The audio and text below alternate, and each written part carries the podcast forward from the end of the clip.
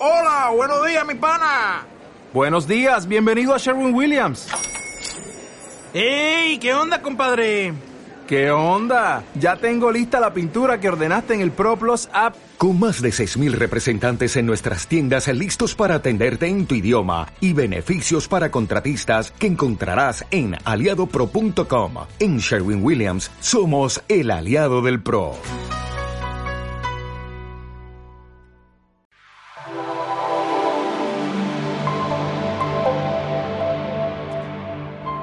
¿Cuántos, ¿Cuántos de los que estamos acá en esta, en esta tarde, cuántos tienen negocio, cuántos han emprendido un negocio, tienen empresa, Dios los ha bendecido de esta forma? Levántenme la mano. Gracias por levantarla. Qué bueno, también Dios me ha, me ha bendecido, me ha permitido iniciar empresas, me ha permitido ser empresario. Y cuando uno entra en esta fase, cuando uno está en este camino, bueno, y no solo los que emprendemos, yo creo que todos, todos en algún momento eh, pues pensamos de que, de que iniciar un negocio, ala, que qué bonito, que qué chilero, eh, voy a poder tener mucho tiempo, voy a poder tener mucho dinero, me voy a ir todos los fines de semana a celebrar, que chilero me voy a ir a la antigua, y pensamos de que la vida le va a cambiar a uno y de que, de que va a ser un sueño dorado. Y sí es lindo, y sí es un sueño dorado pero es exigente, es 24/7, los 24, las 24 horas del día, los 365 días de la semana y muchas veces uno se llega a encontrar con situaciones de vida, con situaciones de trabajo, con situaciones de presión y uno se cansa. Y eso no solo a los que emprendemos, yo creo que todos, todos en nuestra, en nuestra vida, en nuestro diario vivir, a veces nos cansamos de lo mismo, a veces nos cansamos de las situaciones que pasamos, nos cansamos de las circunstancias de vida. Hace algunos días, eh, hace algunas semanas he estado yo en una situación así, cansado, eh, desanimado, eh, con ganas de tirar la toalla, con ganas de colgar los guantes, eh, por ahí contratamos a una empresa que nos hiciera unos trabajos. Esta empresa nos quiso estafar y darnos gato por liebre. Tuvimos que emprender una situación legal para que nos devolvieran la plata que les habíamos dado. Eh, encima de eso, algunos negocios que esperábamos que se dieran se estancaron y están pausados. Y para que, para como que si no fuera poco, ¿verdad? Porque cuando le comienzan a llover a uno las cosas, ya no siente lo, duro, sino lo tupido, dicen por ahí. Entonces, la gente, nuestros trabajadores comienzan con actitudes, con berrinches, con que no quiero, con que sí quiero. Yo sé que aquí no hay ninguno de esa clase de trabajadores. Son los que yo tengo. ¿Verdad? Pero estamos a veces por esos lapsos en nuestra vida. Cansados, cansados del camino, con ganas de tirar la toalla. Son esos tiempos en los que por alguna razón perdemos el sabor a la vida. Son esos tiempos en los que dejamos de disfrutar lo que hacemos. Y a veces de pronto sin darnos cuenta, todo a nuestro alrededor se ha vuelto una rutina, todo a nuestro alrededor se ha vuelto una monotonía. Nos despertamos, vamos a trabajar, regresamos, dormimos, nos despertamos, vamos a, trabajar, eh, regresamos, dormimos. La vida se vuelve una rutina y todo a nuestro alrededor comienza a verse como el vaso medio vacío. Hemos perdido muchas veces el propósito en nuestra vida, hemos perdido las ganas, hemos perdido el deseo de echarle ganas a la vida muchas veces. ¿Cuántos se han sentido así? la qué bueno. Gracias a Dios que no soy el único. O quizás cuántos están en este momento sintiéndose de esa forma. Dios, Dios habló a mi corazón y bendijo un montón mi vida con este verso, con este pasaje que vamos a leer. Estos versos son 13 versos. En el segundo libro de Reyes, en el Antiguo Testamento, segundo libro de Reyes, capítulo 7, verso 3 al 16. Hay una historia hermosa, una historia que, impactó mi vida, que, que realmente hizo un parteaguas en mi vida. Y darme cuenta de qué es lo que Dios espera de mí. Y Dios quiere hablarle en esta, en esta tarde a, su, a usted. En lo que vamos a, en lo que usted encuentra, segundo libro de Reyes, capítulo 7, verso 3, déjeme ponerle en contexto. Unos capítulos antes, usted lo puede leer en su casa. Resulta de que el pueblo de Israel había sido sitiado por el ejército sirio. Un ejército fuerte, un ejército poderoso había rodeado la ciudad y la gente no podía salir de la ciudad.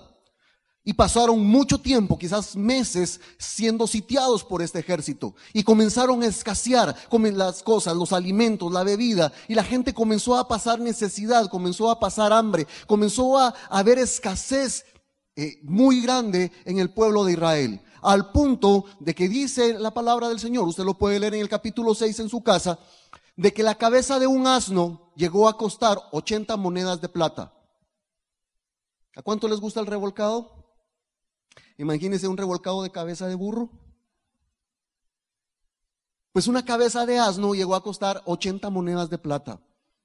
Una, una taza de estiércol de paloma llegó a costar 15 monedas de plata. Por aquí trajimos nosotros degustación de estiércol de paloma, si alguien quiere probar qué se sentía, cómo sabía, pero a ese nivel llegó ese pueblo. Y en cierta ocasión el rey de Israel iba caminando por la muralla y ve que unas mujeres están discutiendo y en medio de esa discusión, conforme él se ve acercando, comienzan a clamar, rey, ayúdanos, rey, por favor, escucha nuestra necesidad. Y él se acerca y le dice, ¿qué pasa? Mira, esta mujer, con esta mujer acordamos de que nos comiéramos a nuestros hijos. Así es de que cocinamos, nos cocinamos a mi hijo y lo comimos. Pero hoy que teníamos que matar y cocinar a su hijo, esta mujer lo escondió. Y el rey dice que rasgó sus vestiduras al ver esta situación que estaba pasando con su pueblo, con la nación de Israel. Imagínense qué nivel de hambruna había llegado. Madres, imagínense qué nivel de escasez había llegado para que decidieran comerse a sus hijos. Usted lo puede leer, está en capítulo 6 del segundo libro de Reyes. Y bajo este concepto, bajo este contexto, veamos lo que nos dice el capítulo 7, verso 3. Ese día, cuatro hombres que padecían de lepra se hallaban en la entrada de la ciudad. ¿Qué ganamos con quedarnos ahí sentados esperando la muerte? se dijeron unos a otros. No ganamos nada con entrar a la ciudad. Allí nos moriremos de hambre con todos los demás. Pero si nos quedamos aquí, nos sucederá lo mismo. Vayamos pues al campamento de los sirios para rendirnos. Si nos perdonan la vida, viviremos. Si nos matan, de todas formas moriremos. Al anochecer se pusieron en camino, pero cuando llegaron a las afueras del campamento sirio, ya no había nadie allí. Y era que el Señor había confundido a los sirios haciéndoles oír el ruido de carros de combate y de caballería como si fuera un gran ejército. Entonces se dijeron unos a otros, seguro que el rey de Israel ha contratado a los reyes hititas y egipcios para atacarnos. Por lo tanto, emprendieron la fuga al anochecer, abandonando las tiendas de campaña, caballos y asnos, dejando el campamento tal como estaba para escapar y salvarse. Verso 8. Cuando los leprosos llegaron a las afueras del campamento, entraron en una de las tiendas de campaña. Después de comer y beber, se llevaron de allí plata, oro y ropa y fueron a esconderlo todo. Luego regresaron y entraron a otra tienda y también allí tomaron varios objetos y los escondieron. Entonces se dijeron unos a otros, esto no está bien. Hoy es día de buenas noticias y no las estamos dando a conocer. Si esperamos hasta que amanezca, resultaremos culpables. Vayamos ahora mismo al palacio y demos aviso. Así es que fueron a la ciudad y llamaron a los centinelas, les dijeron, fuimos al campamento de los sirios y ya no había nadie allí. Solo se oía los caballos y los asnos que estaban atados, y las tiendas las dejaron tal como estaban. Los centinelas a voz en cuello hicieron llegar la noticia hasta el interior del palacio. Aunque era de noche, el rey se levantó y le dijo a sus ministros, déjenme decirles lo que estos sirios están tramando contra nosotros. Como saben que estamos pasando hambre, han abandonado el campamento y se han escondido en el campo. Lo que quieren es que salgamos para atraparnos vivos y entrar en la ciudad. Uno de sus ministros propuso que salgan algunos hombres con cinco de los caballos que aún nos quedan. Si mueren, no les irá peor que a la multitud de israelitas que está por perecer. Enviémosles a ver qué pasa. Verso 14, de inmediato los hombres tomaron dos carros con caballos y el rey les los mandó al campamento del ejército sirio con instrucciones de que investigaran. Llegaron hasta el Jordán y vieron que todo el camino estaba lleno de ropa y de objetos que los sirios habían arrojado al huir precipitadamente. De modo que regresaron los mensajeros e informaron al rey. El pueblo salió a saquear el campamento sirio y tal como la palabra del Señor lo había dado a conocer, se pudo comprar una medida de flor de harina con una sola moneda de plata y hasta una doble medida de cebada por el mismo precio. Miren qué linda historia. Resulta que la historia de esta nación cambió literalmente de la noche a la mañana. Una nación que había estado en una escasez terrible, una situación complicada. Quizás ninguno de nosotros hemos llegado a una situación como la que estaba esta nación. Y les cambia la vida de la noche a la mañana. Dice de que vendían, que era el equivalente a tres kilos de harina fina por una moneda de plata y seis kilos de cebada por una moneda de plata este pueblo comenzó a disfrutar, comenzó a cambiar su presente, comenzó a ver una salida, comenzó a ver algo diferente para ellos. Pero resulta de que en esta historia, los traiditos de la película no fueron los más fuertes. No fueron los más altos del ejército, ni los más fornidos, ni los mejor preparados para la guerra. Tampoco fueron los más inteligentes los que idearon una estrategia. Tampoco ni siquiera fue el rey el que hizo algo para que esta nación pudiera salvarse. Resulta que los héroes de esta historia fueron cuatro leprosos.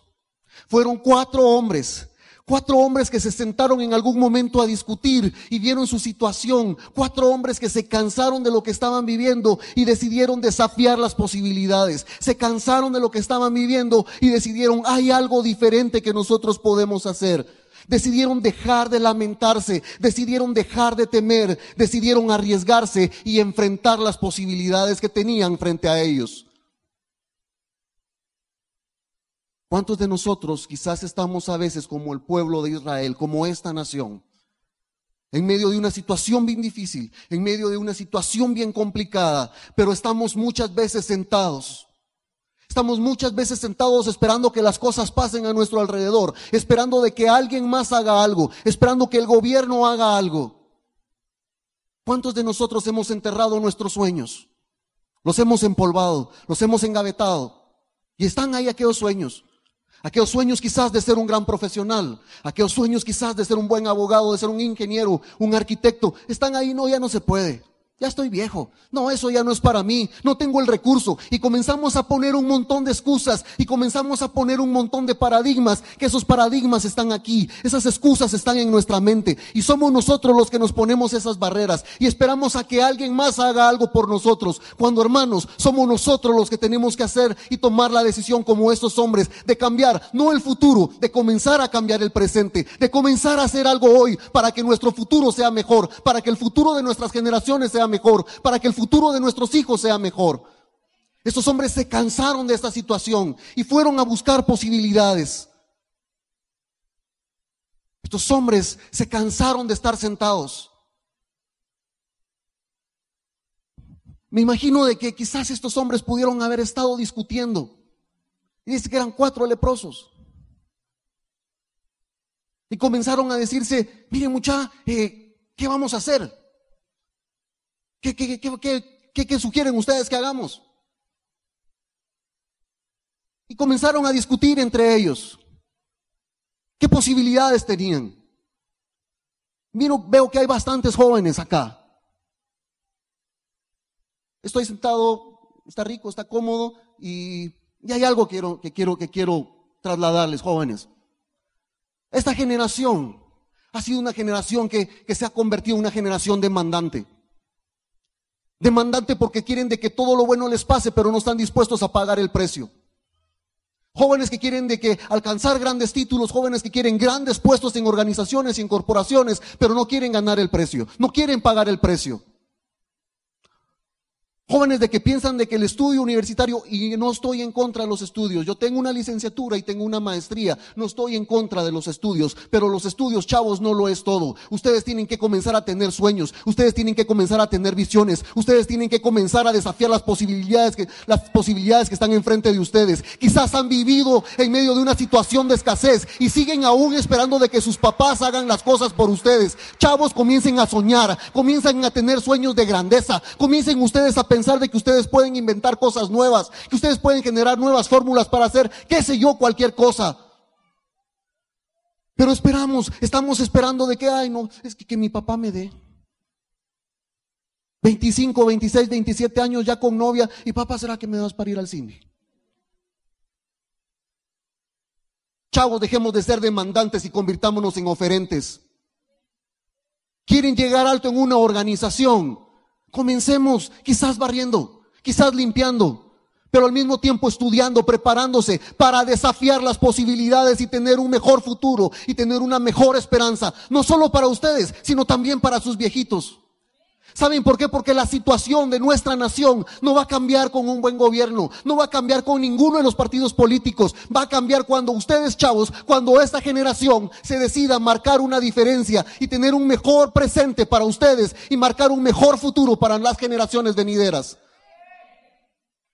Hoy es un desafío para que ustedes vayan en busca de posibilidades. Hoy es un desafío para que ustedes sueñen en grande. Hoy es un desafío para decirles, sí se puede. Y estamos esperando por esa generación que se pare, por esa generación que diga, como estos leprosos, ya estoy cansado de estar esperando, ya estoy cansado de estar temiendo, ya estoy cansado de estar en escasez, ya estoy cansado de estar en necesidad. Estos hombres tenían cuatro posibilidades enfrente de ellos, que comenzaron a discutir. Miren, estamos aquí sentados afuera de la ciudad, porque los leprosos no podían entrar a las ciudades. Así es de que si nos quedamos aquí afuera mendigando, ¿qué nos va, qué vamos a esperar? La muerte. Y si era la primera posibilidad. Y si entramos a la ciudad, ¿qué va a pasar? Pues nos vamos a morir igual que los otros israelitas. Y si vamos al campo sirio, también nos van a matar. Pero existe una posibilidad. Vayamos con los sirios, de pronto nos perdonan la vida. Así es de que estos hombres vencieron esas imposibilidades, vencieron ese letargo, vencieron esa comodidad, ese confort, ese status quo, se pararon de su situación, se recogieron, se sacudieron quizás sus ropas andrajosas y dijeron, vamos. Vamos, y ellos se emprendieron el camino y ellos se pararon a tomar las bendiciones, se, decidieron, nosotros vamos a ir a ver. Quizás era la decisión más difícil, quizás era la decisión más complicada, pero era la decisión que en ese momento les iba a salvar la vida. Muchos de ustedes están esperando que una decisión, están esperando que algo pase. Hermanos, nuestro Señor Jesucristo ya pagó el precio, la factura ya fue pagada en la cruz, las promesas ya están para usted, pero es usted el que tiene que tomar la decisión de ajarar esas promesas y de hacer las suyas. Mateo 11:12 dice, desde los tiempos de Juan el Bautista el reino de los cielos sufre violencia y solo los valientes lo arrebatan. Se requiere de valentía, se requiere de decisión, se requiere de tener el cincho bien fajado, la falda bien fajada para decir, esta promesa es mía, yo me aferro a ella y me hago de ella. Eso es lo que Dios espera que usted y yo hagamos, que tomemos las promesas y que las hagamos nuestras y que comencemos a caminar y que nos paremos de nuestra comodidad, que nos acudamos y que vayamos en pos de esas promesas.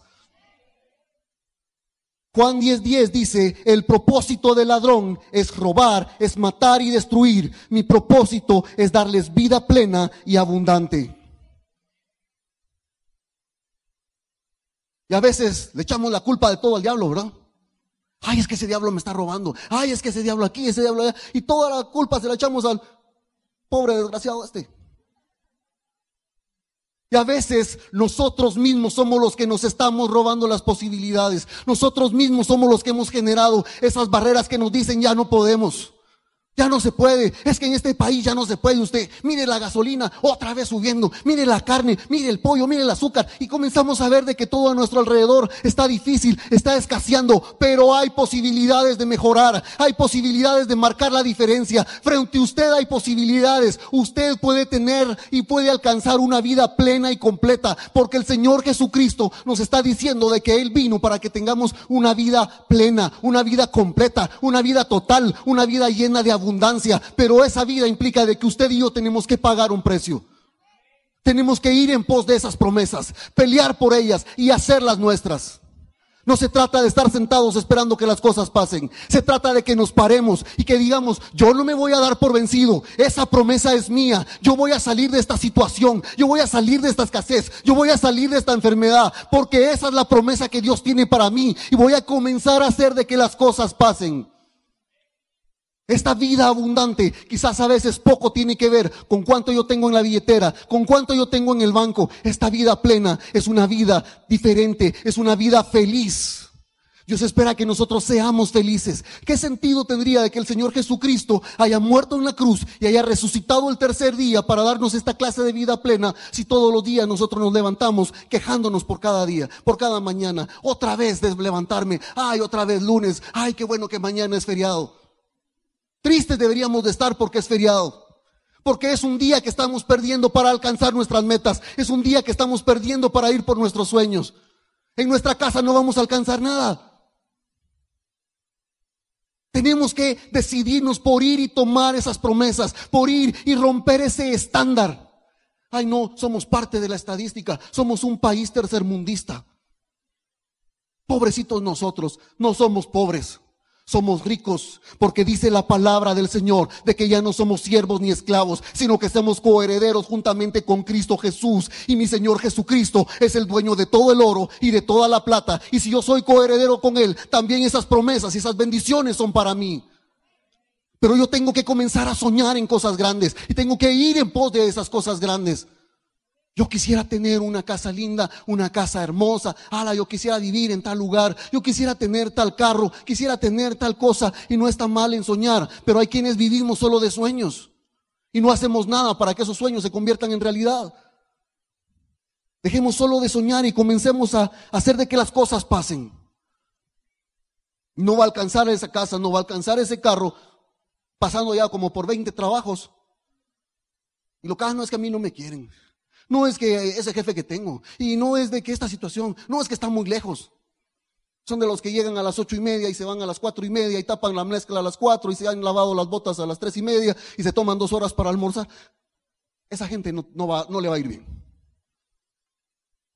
Nosotros tenemos que ser los mejores trabajadores. Nosotros somos los que tenemos que estar antes. Somos los que tenemos que irnos de último. Si hay que trabajar horas extras, voy a hacer esas horas extras. Si tengo que trabajar y esforzarme, me voy a esforzar para alcanzar mis sueños. Me voy a trabajar, voy a esforzarme por ir y tener un mejor futuro. Quizás es una madre sola y le han dicho, mira, no vas a poder salir adelante. Mira, en medio de esta situación le va a ir mal a ti, te va a ir mal a tus hijos. Pobrecitos, no son pobrecitos porque usted no está sola. El Señor Jesucristo está con usted, ya pagó el precio y usted también es, y usted también es coheredera de esas promesas en Cristo Jesús. Hay un montón de posibilidades. Simplemente es de pararse y desafiar esas posibilidades. Es de romper esa comodidad. ir quizás a esas instituciones que dan cursos de corte y confección, de belleza, de corte de cabello, de uñas. Hay que pagar un precio para estudiarlo. Sí, pero hay una posibilidad frente a usted en la que usted se puede superar y tener un mejor futuro, tener un mejor presente usted y darle un mejor futuro a sus hijos. Tenemos que esforzarnos para que las cosas pasen. Tenemos que hacer que las cosas pasen. Dejemos de ser una generación que extienda la mano. Seamos una generación que sude, que trabaje, que haga que las cosas pasen. Saque adelante su hogar, saque adelante su familia. Enséñale a sus hijos de que pueden alcanzar todo lo que ellos se propongan, porque Dios está con nosotros. Dios no nos ha dejado, Dios no nos ha desamparado, Dios no falla, Dios es el mismo ayer, Dios es el mismo hoy, pero usted y yo tenemos que pagar un precio. Me fascina, me fascina lo que hacen estos hombres. Me fascina lo que hacen estos cuatro leprosos. Está conmigo ahí en segundo libro de Reyes, ¿verdad?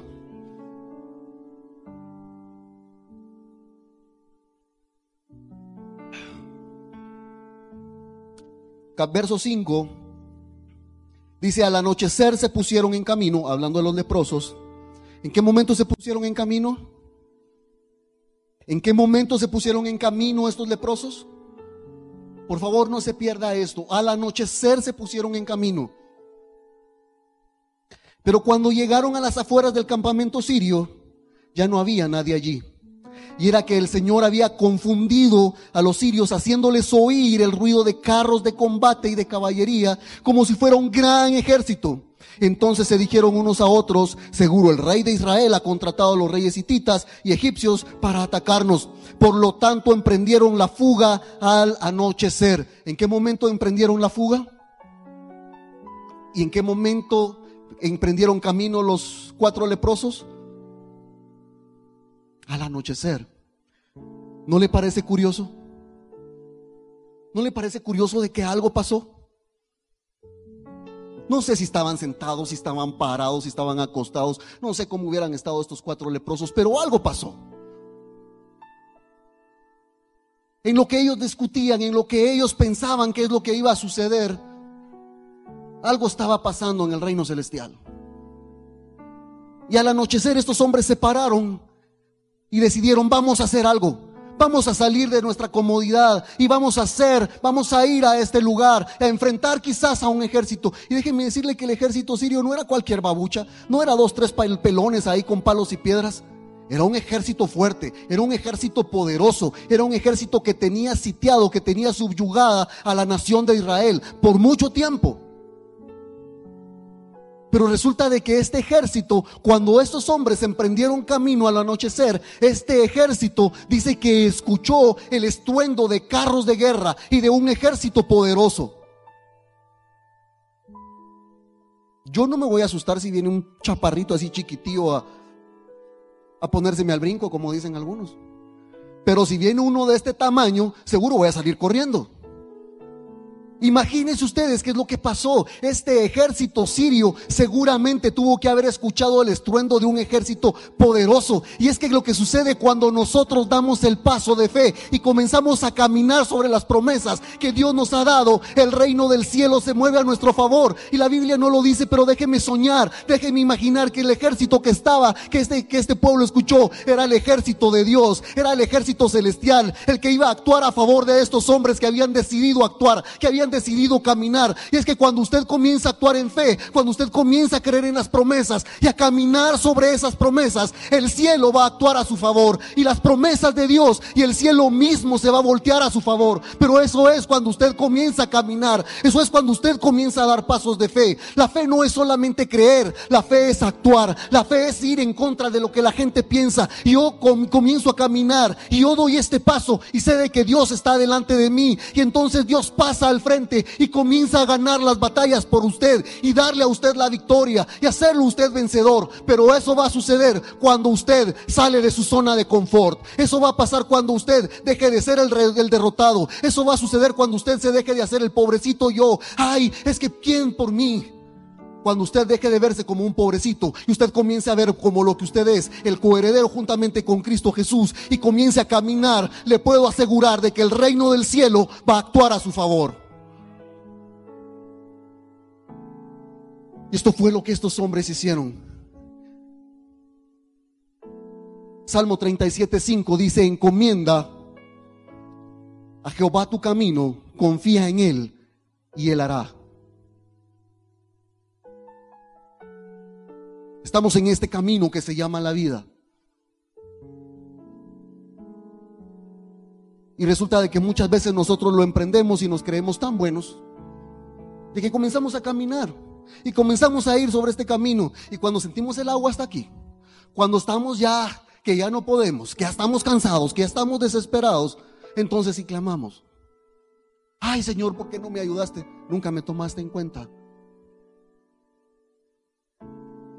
Pero sabe que el amor de Dios es tan grande de que aún en medio de las dificultades, aún en medio de esas situaciones de vida que usted y yo tenemos que enfrentar, que usted y yo tenemos que salir adelante, porque no quiero decirle de que, de que Dios no va a venir y, va a obrar de forma milagrosa sin que nosotros hayamos pagado, sin que nosotros hayamos hecho algo por nosotros mismos. El pueblo de Israel, la nación de Israel, después de 430 años de esclavitud en Egipto, el Señor los liberó a través de Moisés. Y salieron, y unas horas después de haber salido, lo que se encuentran es con el mar rojo Y comienzan, ala, para esto nos sacaste de Israel, ala, para esto nosotros venimos. Mira, mejor nos hubiéramos quedado allá en Egipto, perdón, mejor nos hubiéramos quedado allá en Egipto. Mira, ya estábamos chilero con nuestras sopitas de cebolla y con papas. Y comienzan a, reclamarle a Moisés. No nos sucede a nosotros muchas veces lo mismo. A las primeras de cambio lo que hacemos es quejarnos. A la primera de cambio lo primero que hacemos es, la gran, mejor no hubiera comenzado esto. Mejor no hubiera emprendido esto. Mejor no hubiera hecho esto otro. Quizás, hermana, toda emocionada, usted vino y, bueno, yo voy a hacer algo por la vida y voy a vender unas tostadas y comienza a limpiar una mesita y la prepara bonita y prepara la salsa rica como la sabe hacer y cuando sale toda emocionada a la puerta de su casa y ve de que en la esquina vende tostadas doña fulanita, en la otra esquina también y, y se da cuenta de que hay dos, tres ventas en la misma calle y entra con las mismas. Sí, ¿qué voy a hacer yo?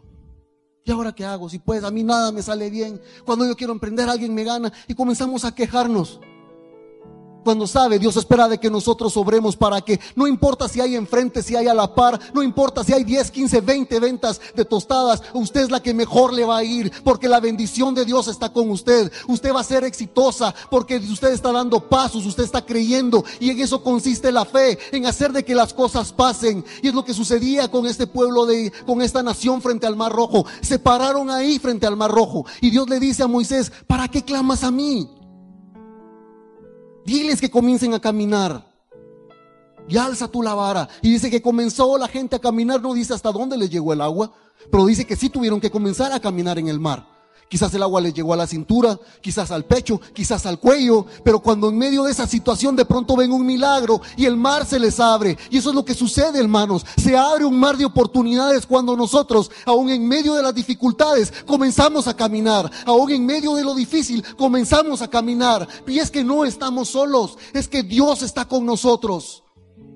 Isaías 43.1 nos dice, no tengas miedo, porque yo he pagado tu rescate, te he llamado por tu nombre, tú eres mío.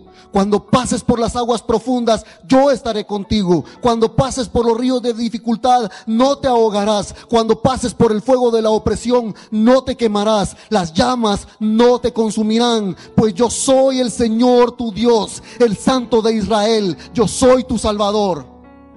Yo te conocí, dice la reina Valera, y te he puesto nombre. Mío eres tú. Usted es de Dios. Usted es hijo de Dios. Usted pertenece al Señor.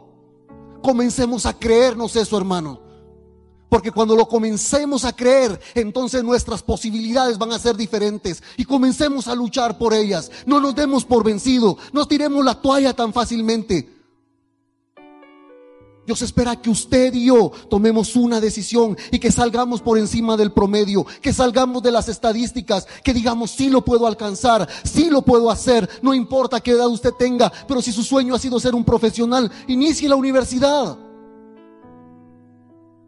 Tengo un amigo al que quiero y aprecio mucho y recién hace unos días, a la edad de 45 años, estaba graduando de ingeniero. Era el más viejito de su promoción, pero logró esa meta yo me sentí feliz y orgulloso de mi amigo. ¿Por qué no lo puede hacer usted? Es que yo no tengo dinero. No se trata del dinero. Dejemos de ponernos ideas falsas en nuestra mente. Usted lo puede hacer. Decídase hacerlo y las cosas le van a salir bien.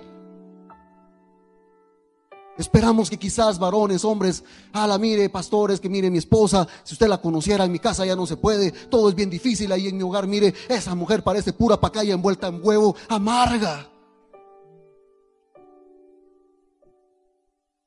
¿Cómo no si usted trata mal a la pobre? Pero ¿qué pasa si usted, en lugar de llegar a gritarle todos los días, en llegar a decirle, ah, la mira qué chambona, no has podido hacer frijoles, otra vez se te quemaron. Mira, se te quisieron enchuquecer y le echaste el caselser. ¿Por qué no le comienza a llevar flores? ¿Por qué no le llevan su chocolatito? ¿Por qué no se la lleva fugada un día y se van al cine? Se van a tomar un café. Si las posibilidades le dan, se escapan un fin de semana. Y le puedo asegurar que esa pacaya envuelta en huevo se va a convertir en un mazapán, un dulce, tierno, jugoso, que usted va a poder disfrutar. Pero a veces esperamos de que Dios, Dios cambie a mi esposa. No, somos nosotros los que tenemos que hacer que las cosas cambien.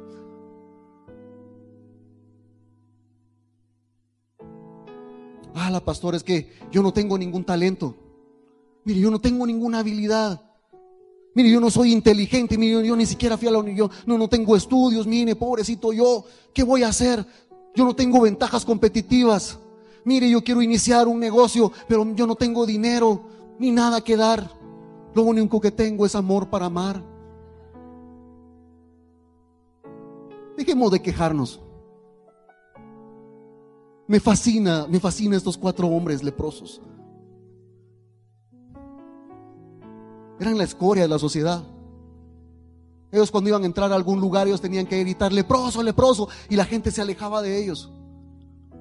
Inclusive corrían el riesgo de que los apedrearan. Sin tener ellos que ofrecer, aparentemente decidieron cambiar su presente, tomar una decisión y hacerle que las cosas fueran diferentes. Son sus decisiones las que van a cambiar su presente.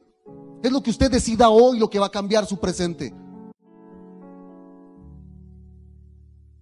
En 1984, un payaso se cansó de hacer siempre lo mismo. Se cansó de hacer payasadas, las mismas payasadas de siempre. Se cansó de lo mismo. Se cansó del mismo tipo de circo. Así es de que renunció a todo y decidió iniciar en 1984 su propio circo, al que llamó Cirque du Soleil.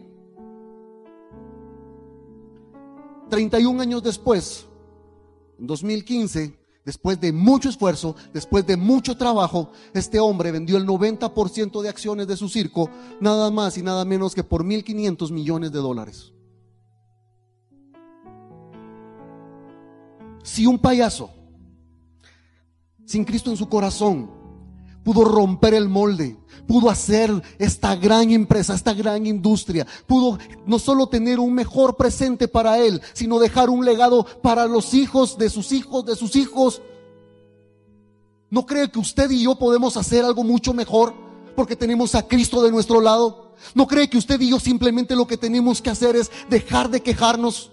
Es dejar de decir yo no puedo, pobrecito yo y vea las posibilidades que están enfrente de usted y vaya por ellas y no se dé por vencido y levántese y si cae vuelva a levantarse porque siete veces cae el justo y de todas ellas lo levanta el Señor. No se dé por vencido. Luche por un mejor presente. No le hablo del futuro, le hablo del hoy, del presente, de lo que usted hoy puede hacer para hacer las cosas diferentes, para ser usted mejor. Hay cuatro ingredientes que le quiero dejar si esto va a ser todo lo que usted va a aprender en esta enseñanza, está bien, pero póngalas en práctica, por favor. Número uno, tenga siempre a Cristo como el centro de su vida en todas las cosas. Que sea el Señor Jesucristo siempre el centro de su vida. Número dos, sea valiente. Mira que te mando que te esfuerces y que seas valiente. Dijo el Señor a, Josué. Tenemos que ser valientes y no darnos por, por vencidos, no achicopalarnos. Tenga pasión por lo que hace. Póngale corazón. Siempre busque hacer las cosas lo mejor que usted pueda. Busque que usted sea el mejor en su trabajo, el mejor en sus estudios, el mejor sirviendo. Mire, que usted sea siempre el que se destaque en todo. Y no porque usted busque tener una posición, sino porque es su estilo de vida. Hacerlo mejor siempre. Y sea perseverante. No se dé por vencido. Sea insistente, sea insistente, sea insistente persista hasta el final, hasta que usted vea cumplidos sus sueños. Y quiero concluir con algo que hicieron estos hombres. Y es de que en el verso 9 nos enseñan algo precioso, algo lindo. Y dice que entonces se dijeron unos a otros, esto no está bien. Hoy es un día de buenas noticias y no las estamos dando a conocer. Si esperamos hasta que amanezca, resultaremos culpables. Vayamos ahora mismo al palacio y demos aviso. Les cuento, eran leprosos. Quizás la gente los había despreciado. Quizás la gente había dicho, uy, alejate, alejate, alejate, alejate. Pero ellos no pensaron en eso. Ellos pensaron, y miren, y dice, al amanecer ellos, dice que fueron al campamento sirio al anochecer. Ellos ni siquiera esperaron mucho tiempo. Ellos con ese mismo momento que recibieron la bendición, yo aquí la recibí y salgo corriendo para dar parte, para ser parte a otros de esa bendición. Y sabe que Dios nos bendice para que nosotros seamos de bendición a otros. Ese es el propósito por el cual Dios nos bendice, para que bendigamos. Y esa es una de las razones por la que a veces no recibimos nosotros las bendiciones de Dios. Porque todo es para nosotros. Y jalapa, y jalapa, y todo para mí. Y solo yo. ¡Hala, qué bonito! ¡Hala, qué chilero! Y no compartimos con otros. Dice Gálatas 6:10, por lo tanto siempre que tengamos la oportunidad, hagamos bien a todos. ¿A cuántos dice? A todos y en especial a los de la familia de la fe.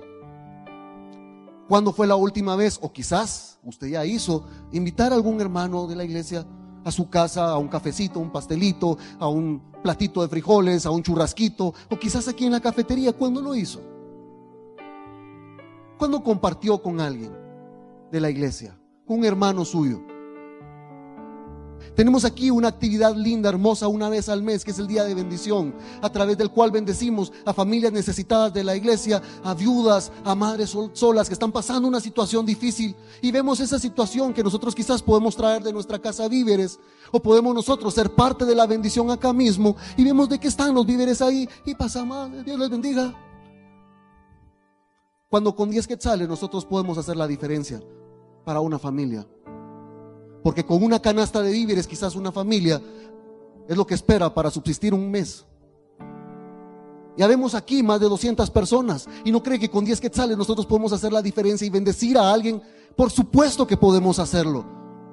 Y la Biblia nos enseña que hagamos eso, que vayamos y compartamos las bendiciones de Dios. Yo veo que todos los que están acá son bendecidos. Compartamos esas bendiciones. Y termino con Proverbios 11:25.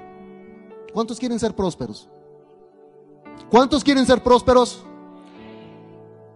El que, el que es generoso prosperará. ¿Quién va a prosperar? El que es generoso. Sea generoso. Siembre, dé. Y usted va a venir, va a ver de regreso las bendiciones de Dios para usted. Dios les ama, hermanos. Dios está con usted. Y Dios quiere que usted tenga un futuro y una esperanza. Incline su rostro en esta noche, por favor.